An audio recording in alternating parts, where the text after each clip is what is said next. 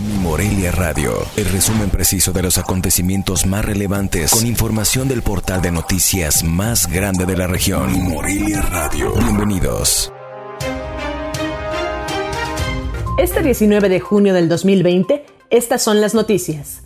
Hoy, los integrantes del Sindicato Único de Empleados de la Universidad Michoacana, acompañados por el secretario general Eduardo Tena Flores, se manifestarán afuera del Congreso del Estado para solicitar la intervención de los diputados locales con la finalidad de que se envíen exhortos al Ejecutivo sobre los recursos económicos que debe a la Casa de Hidalgo.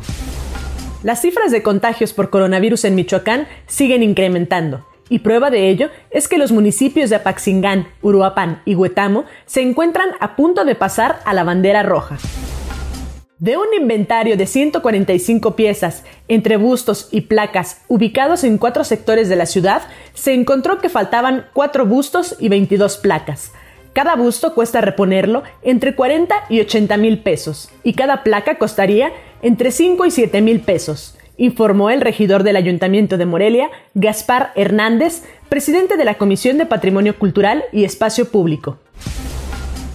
Con 45.099 reconexiones, Michoacán sería la tercera entidad del país en donde más ciudadanos tuvieron que pagar para que la Comisión Federal de Electricidad les restableciera el servicio en el periodo abril-mayo del presente año.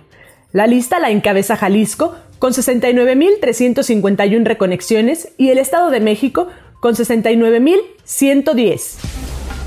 En Morelia, por disposición del ayuntamiento y para evitar aglomeraciones, permanecerán cerrados los cementerios públicos y privados el próximo sábado 20 y domingo 21 de junio, fecha en que se celebra el Día del Padre, mientras que en el municipio de Uruapan el cierre se realizará desde el 19 y hasta el 21 de junio.